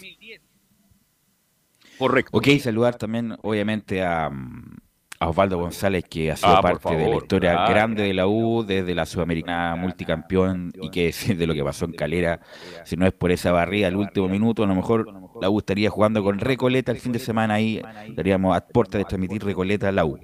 Eh, gracias, Felipe, muy amable. Un abrazo. Vamos con Nicolás Gatica y las novedades del puntero del campeonato Colo Colo, Nicolás. Sí, buenas tardes nuevamente y yo quiero eh, comenzar por un recuerdo de, de Colo Colo, ya que hablábamos de, lo- de los nacimientos. Hoy se cumplen tres años de la muerte de, un 10 de agosto del 2009, Francisco Chamaco Valdés falleció lamentablemente en aquella oportunidad, así que eso es como la, la- la noticia del día o la efeméride, los 13 años justamente de la muerte de don Chamaco Valdés, que fue, recordemos, el goleador histórico del fútbol nacional antes de que Esteban Paredes, por supuesto, lo superara en el 2019 con 215 goles. Con la ventaja de que Francisco Chamaco era volante, pues velo, era un hombre 10, un hombre creador, más que conductor, pero era goleador porque tiraba todos los tiros libres, todos los penales. Chamaco es parte de la historia de Colo No sé si viste anoche el programa. Mira, yo, ¿cuál fue el, momen- el mejor momento del chamaco? ¿Qué año estamos hablando? Estamos hablando, yo creo, por los años 80. ¿m? 80, claro. Porque después. O, o el 70 cuando era más joven. Porque sabes que, mira, hoy, yo no soy quien para decir nada al chamaco, ¿quién soy? Un, un- un diminuto comunicador. Pero a lo mejor soy injusto, pero yo en el Mundial del 70 y bien al chamaco, weón. y, y estamos hablando del máximo No. nivel. El chamaco no. No. jugó bien el Mundial del 74, ni con la Alemania, ni con Australia. Bueno, estaba imposible la cancha. Eh, obviamente de- demostraba su técnica, pero es el máximo nivel de un futbolista, de ir jugar un mundial y al chamaco lo vi ma- mejor. al Carlos Reynoso, por ejemplo, lo vi mejor en, En- ese- en la selección, ahí estamos de acuerdo, pero a nivel- a nivel de- no, no, no, pero claro. vi- en ese mundial vi mejor a Carlos Reynoso, me pareció Sí, más, correcto. me pareció Correcto. mejor, más desequilibrante Carlos Reynoso, a lo mejor acá, en el- cuando había más espacio, tenía una pegada extraordinaria, no soy quien para discutir, a lo mejor me escucha el Pollo Belli, a lo mejor me, me va a tener cualquier cosa, pero, pero yo vi ah, en el Mundial, no vi bien al Chamaco Valdés, lo vi los tres partidos, vi mucho mejor a, a Carlos, Carlos que era en un extraordinario jugador también. Ahí estamos, de, ahí estamos de acuerdo, pero a nivel local, lo que hizo Chamaco a nivel de Copa Libertadores este, fue extraordinario, jugador espectacular. No olvidó el partido que jugó contra Botafogo en Brasil. No, extraordinario. Jugó en Arica, jugó en Santiago Wanderers. No, le pegaba con las dos piernas, extraordinario, siempre estaba destapado, era muy inteligente para nosotros Nosotros destacamos, por ejemplo, en el Mundial del 62, muchas, muchas que nos sorprendieron, por ejemplo, Raúl Sánchez, no lo, o sea, sabía quién era, pero no sabía que jugaba tan bien, porque vimos, por la pandemia tuvimos tiempo para ver todos esos partidos. Sí. Y, vimos todos yo vi todos los partidos del 62, del 66, del 74, y de ahí me pareció, por ejemplo, que eh, Carlos Reynoso, jugadorazo, el negro Omar corría como enfermo, eh, y al, chamaco Valdés, insisto, gran jugador, campañón en Colo Colo, no lo vi bien en ese mundial, es solamente esa apreciación nomás. Es, no voy a discutir la calidad extraordinaria de, chamaco que todos los que han visto, todos los que han, todos los que han hablado de él, los que han estado con él, no sé, el Pollo Belli, el mismo Guillermo Páez, extraordinario. Pero bueno, yo vi al chamaco en el mundial y no lo vi bien. Eso es lo único que. En el mundial no anduvo, eso es cierto. Eso es como Caselli, que en los mundiales tampoco anduvo, pero fue una figura estrella. Anoche, a propósito de lo vi el programa de Tu a no lo veo nunca, me quedé para ver el programa de Carlos Caselli, un programona, muy buen programa, extraordinaria, la anécdota de Carlos Humberto Caselli, el artillero cantor, así que un recuerdo para él también en este momento. Así es, eh, Nicolás.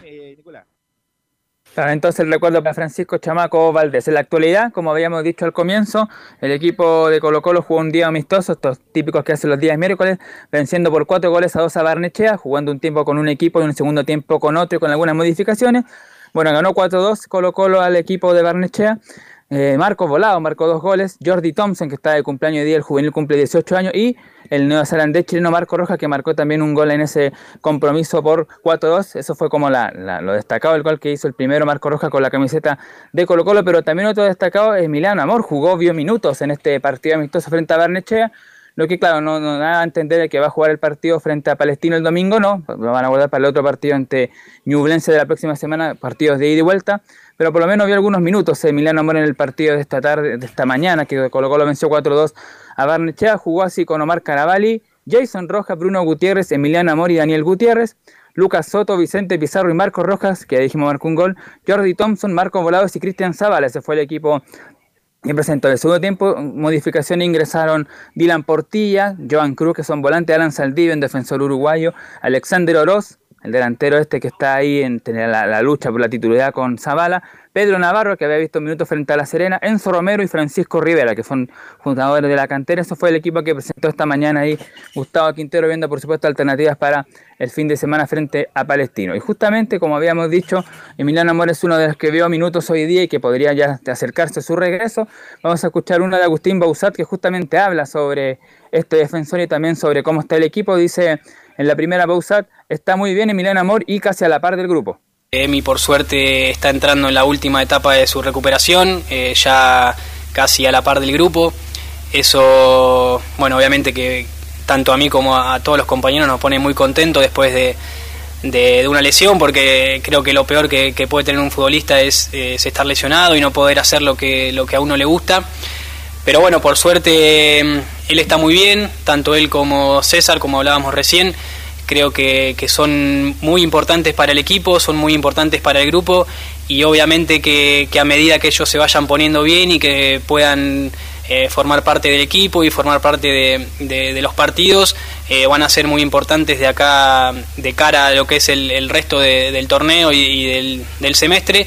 Y obviamente que todos queremos estar, la competencia es es sana, es muy linda y obviamente que, todos desde el lugar donde estamos aportamos para que para el bien de Colo Colo y para ganar eh, eh, todos los partidos que, disputemos. Claro, está el caso entonces de Emiliano Amor, lo ven bien ahí al defensor argentino ya podría haber minutos en estos partidos que ya les comentamos. Y César Fuentes, claro, como dijimos, volvería recién en septiembre para la fecha 24 aproximadamente, cuando colocó en frente a la Unión Española, por ahí más o menos volvería el volante César Fuentes, pero por supuesto tiene alternativas Colo Colo con Gil, con el mismo Vicente Pizarro. Otra de Bouzat que habla sobre el buen momento de Martín Lucero, el goleador de Colo Colo con 12 en el campeonato y con 20 la temporada, sumando todos los torneos que ha disputado el cacique. Escuchemos la de Bouzat que habla sobre Lucero.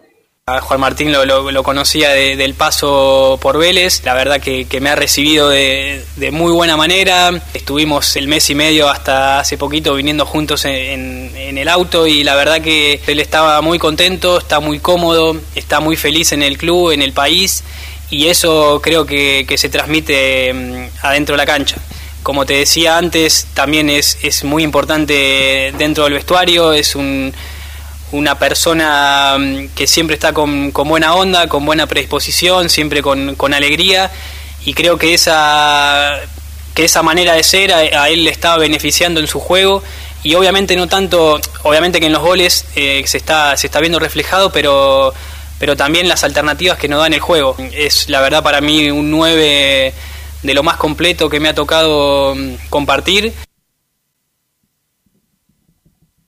Claro, ahí está entonces las loas de Bausata Lucero que lo conoció en Vélez justamente, y es ciertamente eso lo que pasa, porque Lucero aparte de ser goleador del campeonato con dos, al igual que San Pedro, el de la Católica, eh, se desmarca bien, habilita, eh, siempre genera ocasiones de gol de peligro para Colo Colo, entonces por supuesto que sí, es un 9 eh, completo, lo que está presentando ahí Juan Berti Lucero está beneficiando mucho a, a, Colo Colo, así que hay que ver ahí cómo bueno, sigue el número de, 9. La situación de Lucero, Nicolás, es que bueno, tiene la opción de compra Colo Colo hasta fin de año, ¿cierto?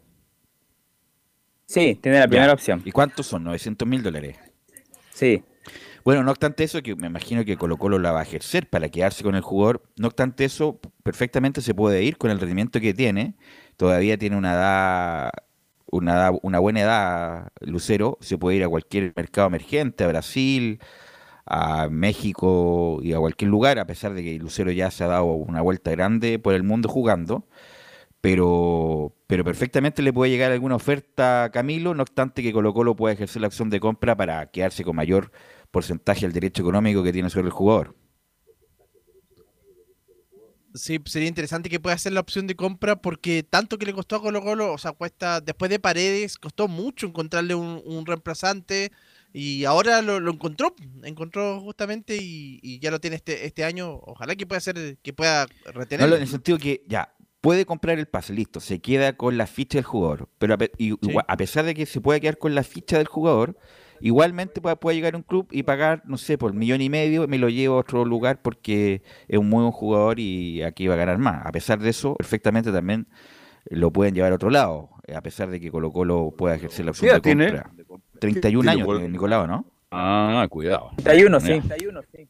Claro, a jugar un año más en Colo Colo, andar bien, como dices tú, Velo, este, lo compre, después lo vende, pero ya 32, 33. O sea, yo soy un, un, un técnico de, no sé, de México, de algún club o de Brasil. Lo lleva igual. Equipo, me lo llevo, me lo llevo a Lucero, Lucero, un muy buen jugador, eh, Nicolás Gatica.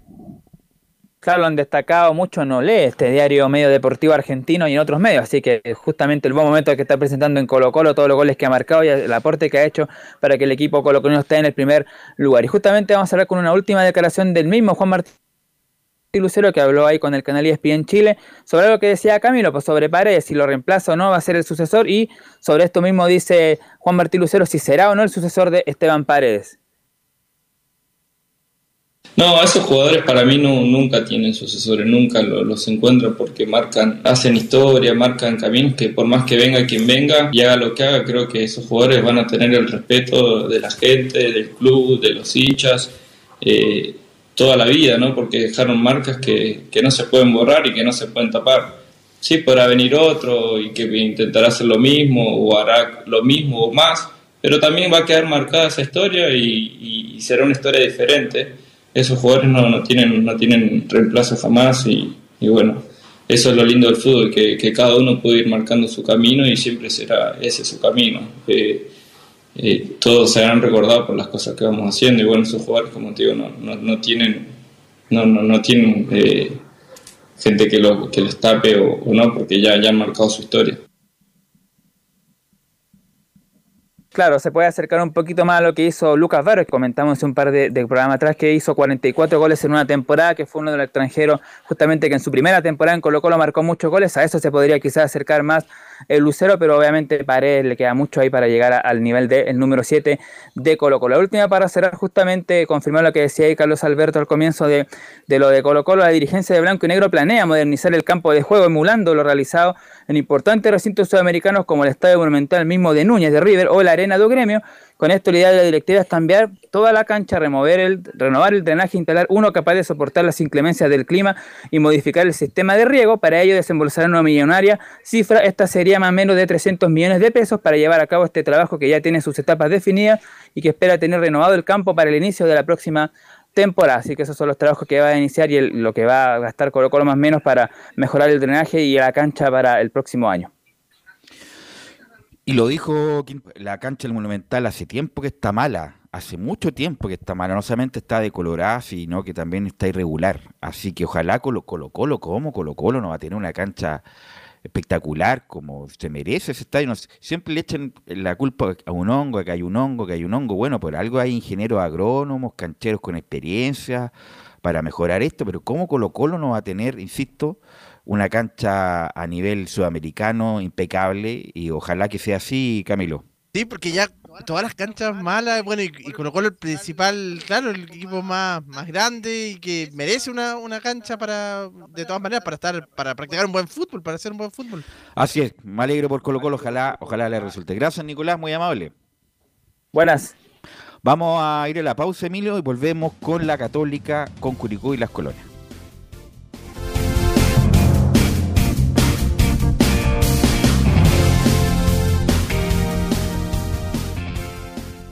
Radio Portales le indica la hora. Las 2 de la tarde, 37 minutos. Atención pilotos. Cuarta fecha MXM Chile. Circuito Leida. En el tranque San Juan de la quinta región.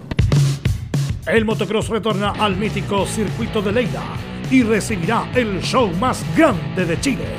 Te esperamos. Sábado 13, categorías ATV y domingo 14 de agosto, categorías MX.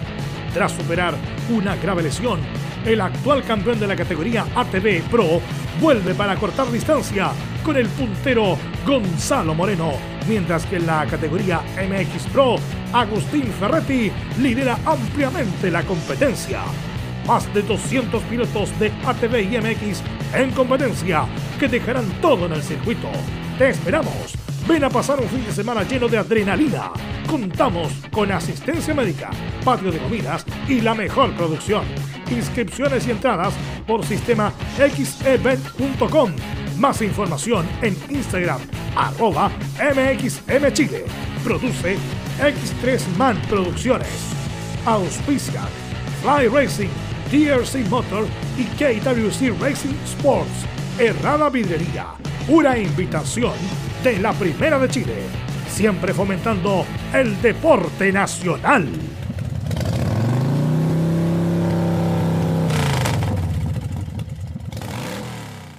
Lleva al siguiente nivel tus eventos, ceremonias, conciertos y potenciando tu audiencia con DS Medios. Servicio de transmisión de TV en circuito cerrado y vía live streaming HD. Tecnología de punta y un equipo profesional nos permiten realizar transmisiones sin cortes y con la más alta calidad. Cotiza ya ingresando a www.dsmedios.cl. Visita www.radiosport.cl, el sitio web de la Deportiva de Chile.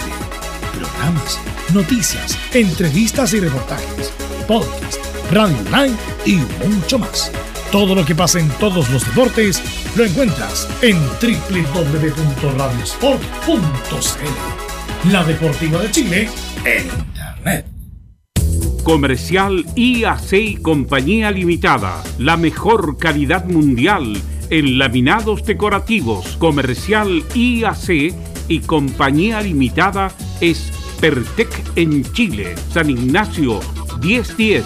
Santa Rosa 1779, Avenida Mata 446 y Portugal 501. Comercial IAC y Compañía Limitada es Pertec en Chile.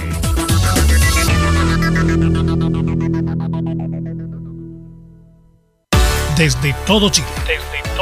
Y para todo Chile. Y para todo Chile. Portales Digital está en todas partes. www.radioportales.cl Un acercamiento electrónico a todo lo que pasa en el fútbol. Escuchas Estadio en Portales en su edición central. La primera de Chile, uniendo al país de norte a sur. Ok, estamos de vuelta ya para seguir haciendo estadio en Portales. Vamos a ir con la Católica, con las novedades de la Católica que juega un partido ante el irregular, que ha sido muy irregular. O'Higgins de Rancagua, Belén Hernández. Sí, Belus, tal cual como, como tú lo mencionas, eh, Universidad Católica tiene un importante partido este jueves, como ya lo hemos dicho en reiteradas ocasiones, va a abrir esta fecha 22 mañana eh, en San Carlos de Apoquindo a las 20.15 horas ante un equipo que, que viene de dos, de dos eh, triunfos, de dos derrotas y de un empate, al igual que la franja. Eh, no, tiene, no ha tenido, en los últimos cinco partidos no ha sido muy regular, que digamos. Y eh, habló hoy, no en conferencia, pero sí enviaron declaraciones de prensa cruzados. Eh, se refirió el técnico Holland a los trabajos previos que, que están teniendo para, para, disputar este, este importante duelo, así que vamos a pasar a escuchar la primera declaración donde habla justamente de estos trabajos que han tenido en la semana para disputar y para enfrentar al cuadro celeste. Bueno, posteriormente al partido, la verdad es que tuvimos una semana dejando a los futbolistas que habían hecho 90 minutos con un buen margen de recuperación, tanto el domingo como el lunes, porque entendimos que hicimos un esfuerzo muy grande, corrimos mucha distancia, la mayoría de los jugadores pasó los 10.000 metros, solo algún caso puntual, pero, pero hicieron un gran esfuerzo en una cancha muy pesada y bueno, lógicamente privilegiamos la recuperación al trabajo con pelota este domingo y lunes. Este, hoy yo pudimos trabajar un poquito más y mañana haremos un trabajo liviano para focalizarnos ya en el partido del jueves. Tiene una, tarea difícil el técnico Holland, volver al triunfo. En, en, San Carlos no le ha costado tanto, pero sí ha conseguido, ha conseguido solo un triunfo en estos últimos partidos. Bueno, dos triunfos, pero uno eh, que el último ante, ante Cobresal allá en San Carlos de Apoquindo. Y justamente se va a enfrentar a un equipo de Higgins donde está dentro del top del top 5 dentro de la mejor defensa es eh, le han, eh, le han, les han convertido solamente 23 goles lo que va del campeonato así que va a tener una tarea complicada el técnico eh, bueno la, la, la, la ofensiva de, de, Universidad Católica justamente Fernando Sampedri que el último partido donde anotó este, el goleador cruzado que por lo demás es el segundo bueno comparte la punta de, de, de los goleadores em, con, con 12 goles junto a Juan Martín Lucero de Colo Colo pero no anota de la fecha 16 ante Coquimbo Unido que marcó el 2 a 0. Um, bueno, anotó los dos goles que, que vencieron ahí al cuadro coquimbano. Así que eh, ha tenido una sequía goleadora, han sido bastantes fechas donde no ha podido marcar el, el delantero cruzado. Y eh, O'Higgins, además, eh, también, bueno, es, está sobre Universidad Católica, está en, en el puesto 8 con 28 puntos a 2 de, Universidad Católica y vamos a pasar a escuchar de inmediato al técnico donde se refiere justamente a este rival, donde menciona O'Higgins es un equipo dinámico. Bueno, O'Higgins es un equipo dinámico que generalmente juega con dos puntas por dentro y un mediocampista que los refuerza para abastecerlos. Es un equipo que, que de tres cuartos de cancha para adelante es peligroso y vamos a tener que tener mucho cuidado en esos aspectos del juego este, porque, porque realmente no hay que descuidarse en el sector defensivo. Bueno, tiene Belén eh, Camilo, tiene vínculo Soso con Holland. Los dos dirigieron Defensa y Justicia en su momento, son como de la misma línea. Eh, les gusta protagonizar, lo que se dice ahora, presión alta, juego dinámico. Soso ha sido muy regular en su campaña como técnico, ha tenido algunos momentos buenos, pero tiene parece que tiene como buena prensa Mariano Soso, pero ese vínculo el que tienen en Camilo, que los dos dirigieron Defensa y Justicia y profesa entre comillas el mismo, el mismo patrón de juego. El mismo vínculo exactamente, y, y que acá claro, bien irregular. El, el, comienzo del campeonato parecía que, era un buen buen equipo, que, tenía cosas interesantes O'Higgins, pero pues ha tenido una serie de resultados que no, que no han sido buenos. Y otro jugador que también, y, hay un jugador que también dirigió Holland, que está en O'Higgins, eh, que lo dirigió en Independiente, es eh, Pedro Pablo Hernández también. Tienes toda la razón. Desafortunadamente, Pedro Pablo Hernández, cuando estaba en su mejor momento en Independiente, viene la lesión grave que tiene, que se cortó los ligamentos, me parece eh, Pedro Pablo Hernández de su pasada por Independiente Belén. Ayer comentábamos las bajas que, tendría hasta ahora el técnico Holland y por su parte Mariano Soso también tiene bajas importantes y una que les va a doler bastante es la de Matías Donoso porque fue expulsado en el, en el último partido que tuvieron ante Unido allá en el Teniente, sí, y, es roja directa. Y como fue roja directa, debe cumplir la sanción en el partido que sigue, que es justamente este jueves. No, bien expulsado, se pasó de rosca y Donoso le metió el coazo. Nada que hacer y nada que decir de Donoso.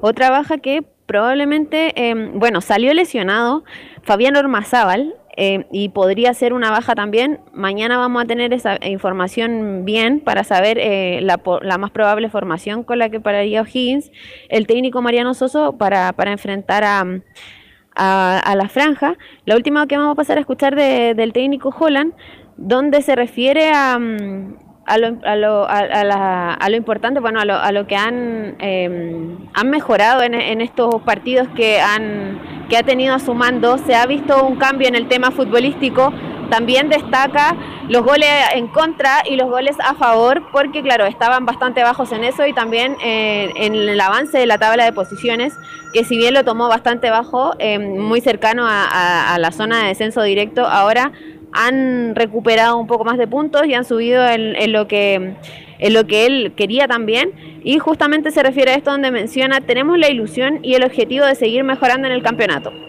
Sí, creo que hay que ir partido a partido, sin ninguna duda. Nosotros tenemos la, ilusión y, el objetivo es seguir mejorando en el campeonato, seguir escalando posiciones. El equipo ya está en una mejor posición en cuanto a sus goles a favor y sobre todo sobre sus goles en contra. O sea, el equipo es eh, en este momento es la séptima valla este, más vencida del campeonato cuando que era la tercera. Entonces quiere decir que hay una mejoría desde los números en el sistema defensivo del equipo y en cada fase del juego es esto lo que tenemos que mejorar para ser lo que venimos diciendo, más competitivos y sacar la mayor cantidad de puntos posibles en este semestre. Ya para ir cerrando el informe, con lo que ha probado y ha entrenado hoy al menos, mañana vamos a ver en definitiva si se confirma o no esta formación, pero iría con, volvería al 4-3-3 y iría con Matías Ditura en portería, con la línea de cuatro Mauricio Isla, Branco Ampuero, Garica Gelmajeri y Alfonso Parot. En el mediocampo iría con César Pinares, Ignacio Saavedra y Luciano Wed. Y en ofensiva iría con José Pedro Fuensalida, Fernando Sampedri y Gonzalo Tapia. Ok, Belén, que tengas muy buena tarde. Buenas tardes. Vamos a ir con el profesor Rodrigo Jara que nos va a hablar de Curicó en el partido que se juega este sábado en la misma ciudad. Rodrigo. Pese al empate sin goles en Rancagua, Curicó Unido valora el punto de cara al próximo rival, la Universidad de Chile, el próximo sábado en el estadio La Granja de Curicó sin público visitante. Esto por declaraciones que dio a conocer el presidente de la institución albirroja, Patricio Romero, donde aclara en qué condiciones se va a jugar el partido ante los azules. Sí, el, partido de la Universidad de Chile fue solicitado sin público visitante, precisamente por el tema de, mal comportamiento de las barras en los diferentes estadios y porque en algún minuto se dieron algunos enfrentamientos en carretera o en tránsito entre las barras de Curicó y la Universidad de Chile, por lo tanto se solicitó se solicitó jugar sin público visita. A modo de contexto, recordar que en alguna oportunidad hubieron eh, ataques de hinchas de la Universidad de Chile o de piños de la barra de Universidad de Chile a buses con mujeres hinchas de Curicó Unido que regresaban de ver al cuadro albirrojo en un encuentro de visitante en bencineras próximas en la carretera. En este motivo y por esta razón, el presidente de Curicó Unido solicitó el hecho de que el partido frente a la Universidad de Chile en el Estadio de la Granja se jugara sin público visitante. Ahora, en lo relativo al fútbol propiamente tal, tenemos las declaraciones de Diego Martín Coelho, jugador de Curicó Unido, tras el partido frente a O'Higgins de Rancagua, terminado empate 0 a 0 en el estadio del Teniente. Creo que un poco justo, eh, viendo cómo, cómo fue el partido. Eh, el hombre de más es un poco mentiroso en esta clase de partido porque es un, partido que se jugó con mucha fricción, de, mucha lucha. Eh, nosotros al, tener un jugador de más queremos ir a buscar el partido arriba, como es lógico, como manda la tabla y como estamos nosotros. Y creo que O'Higgins eh, aprovecha bien las contras, que aprovechando que nosotros estábamos jugados arriba, así que ellos tuvieron sus situaciones eh, que eran mérito de contras, eh, de contragolpe, pelotas largas con el, con el 9 ese grande que pusieron arriba, así que, que creo que podía ser para cualquiera de los dos. así que nada, creo que el punto es un poco justo nos deja en este momento en una segunda posición. Esperemos que después lo, lo, los demás resultados nos ayuden, así que nada, creo que vamos por buen camino. Sí hay que volver a ganar, así que nada, tenemos otra revancha ahora en la granja.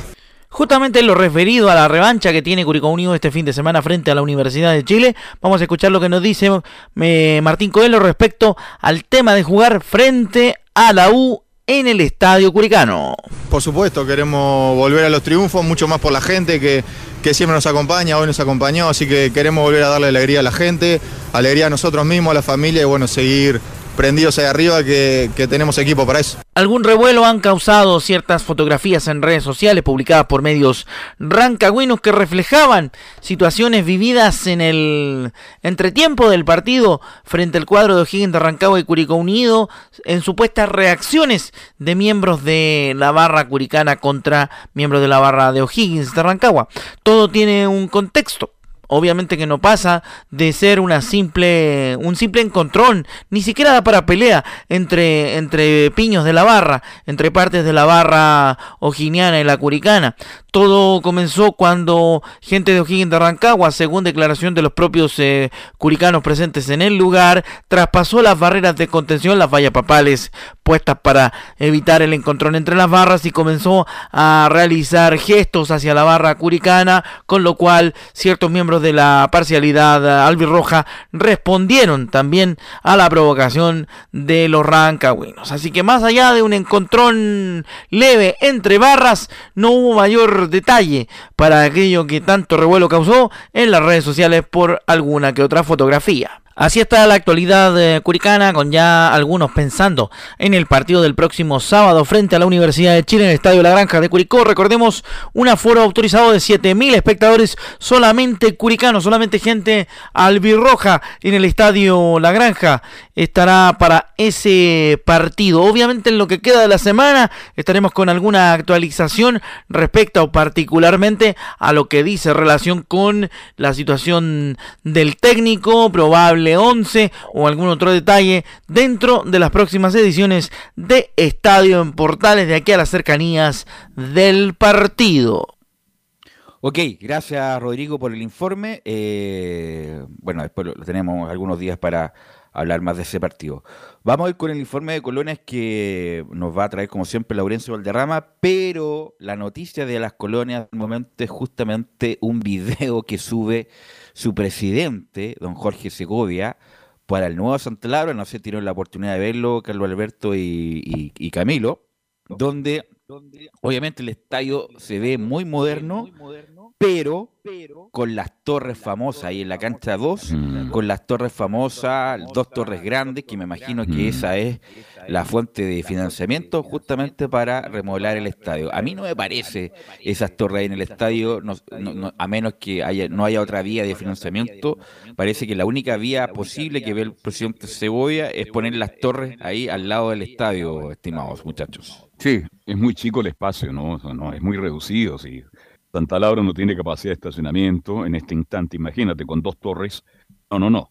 Eh, yo creo que no, no, no da, no da. Y no creo que lo autorice. El plano regulador de la Comuna de Independencia no creo que lo vaya a autorizar. Entonces no veo. Ahora, si es la única alternativa de financiar, va a tener que pensar en otra alternativa el presidente de Unión Española, el señor Segovia.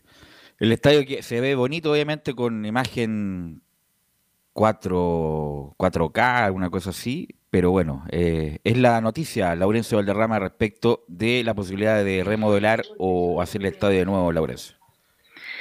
Justamente, muchachos, fue esta mañana que eh, publicó este video, dura cerca de un minuto, y dice simplemente seguimos trabajando. Recordemos que su cuenta es cerrada, entonces obviamente solamente quienes eh, seguimos como medio, en este caso a, eh, al presidente, o sea, al dueño, es Jorge Segovia, y quienes eh, él, él aceptó como seguidores, son los que le pueden comentar. Pero justamente están, hay varios comentarios de, de hinchas que él a veces responde, es, es muy curioso esto, eh, donde claro, le, le- hacen ver estas observaciones que ustedes marcan, dice, se ve lindo, supongo que las torres son de departamentos para financiar el proyecto, no es tan mala idea, buena idea, pero ¿por qué aparecen y crecen unas torres? ¿Son para sede del club? Ahí claro, hay varios comentarios de hinchas que siempre con respeto, por lo menos son los que podemos eh, leer aquí en la cuenta oficial de Jorge Segovia. Así que bueno, eh, es interesante lo que marca este, esta Unión Española que visita el domingo al cuadro de Ñublense, muchachos, y eh, están trabajando contra el tiempo en un cuadro de la Unión Española para recuperar, por ejemplo, a Ignacio Jara,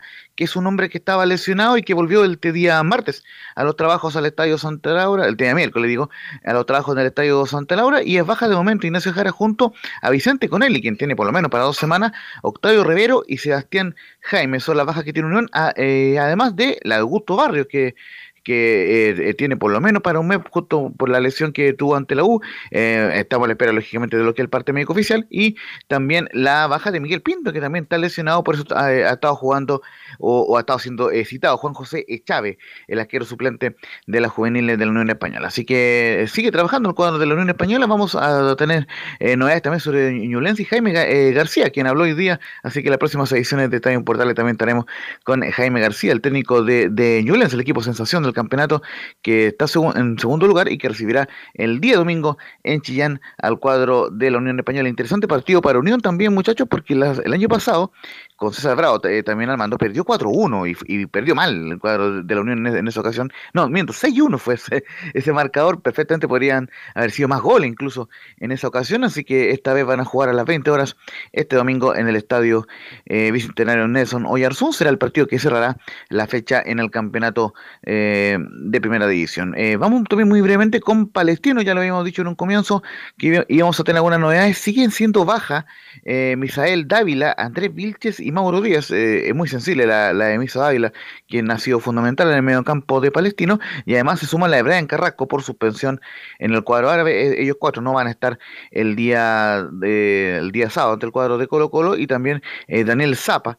Eh, bu- bueno, él, él- él por lo menos fue destacado en redes sociales justamente porque estaba eh, eh, por su trabajo en los entrenamientos. Es, el es uno de los pocos jugadores que ha estado lo- los, todos los minutos en el campeonato nacional. Así que interesante ahí lo de eh, Daniel Zapa, el portero eh, de Palestino, que intentará, que intentará reivindicarse de lo que ocurrió ante Colo Colo en la primera rueda, cuando ganó 5-0 el cuadro. El partido será a las 5 y media ante mm, el cuadro de Colo Colo y estaremos también el- en la próxima sección con declaraciones de Gustavo Costas, quien eh, habló por interno con la gente de Palestino. Y en cuanto a lo del Audax, que también vamos a escuchar una declaración de, de Osvaldo que una declaración de archivo, eh, lanzó una promoción especial justamente para eh, que la gente vaya al estadio eh, Bicentenario de la Florida. Recordemos el sábado, 1 y cuarto de la tarde, eh, va a ser como el preliminar del, del partido de, de Curicó.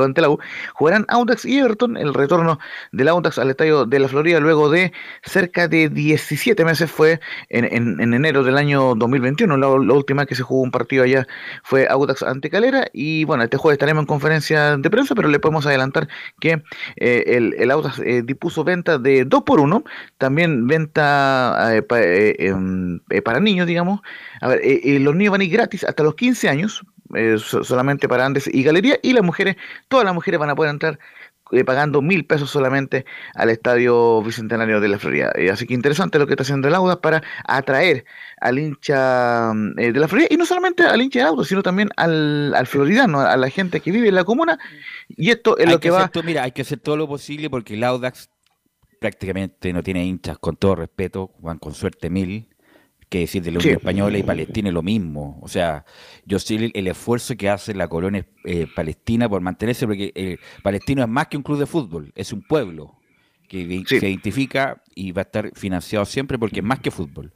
El Audax italiano tienen otros otros controladores, pero la idea es que ma- eh, mejoren su adhesión popular, que la verdad es nimia. Lo, hemos conversado tantas veces. ¿Qué, ju- qué jus- qué justifica tener un equipo de fútbol que vayan menos de mil personas al estadio? En condiciones normales, incluso estoy hablando, ¿eh? Sin pandemia, sin estallido social, iban mil personas o menos a ver al Audax en la Florida, mil quinientas con suerte a la Unión Española y ese de Palestino. Ojalá hagan todo lo posible para que incluso vayan hinchas que no son de esos clubes, pero que vayan a ver un buen espectáculo. Y justamente a eso es a lo que se refiere Osvaldo Bozo en esta eh, en este comentario que nos hizo en su momento en esta importante en esta declaración dice que estoy eh, contento de volver a pisar la cancha.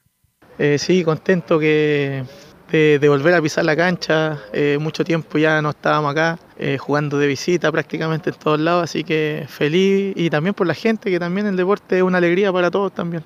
Pero sí, el hincha audino, también la gente de, de la Florida en general, que de repente no son hinchas, pero son de la Florida y aún así vienen a vernos, visitan.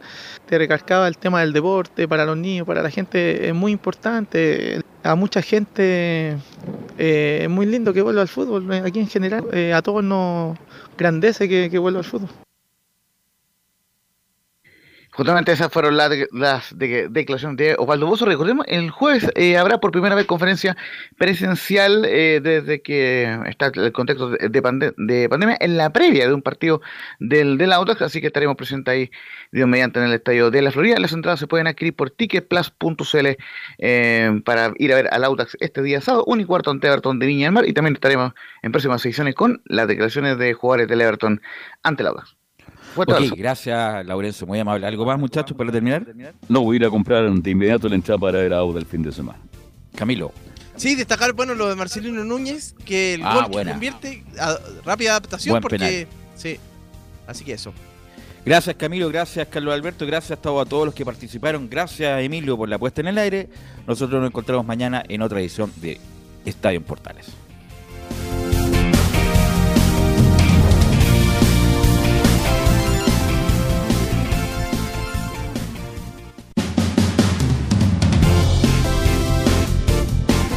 Fueron 90 minutos con toda la información deportiva. Vivimos el deporte con la pasión de los que saben. Estadio en Portales fue una presentación de Ahumada Comercial y Compañía Limitada. Expertos en termolaminados decorativos de alta presión.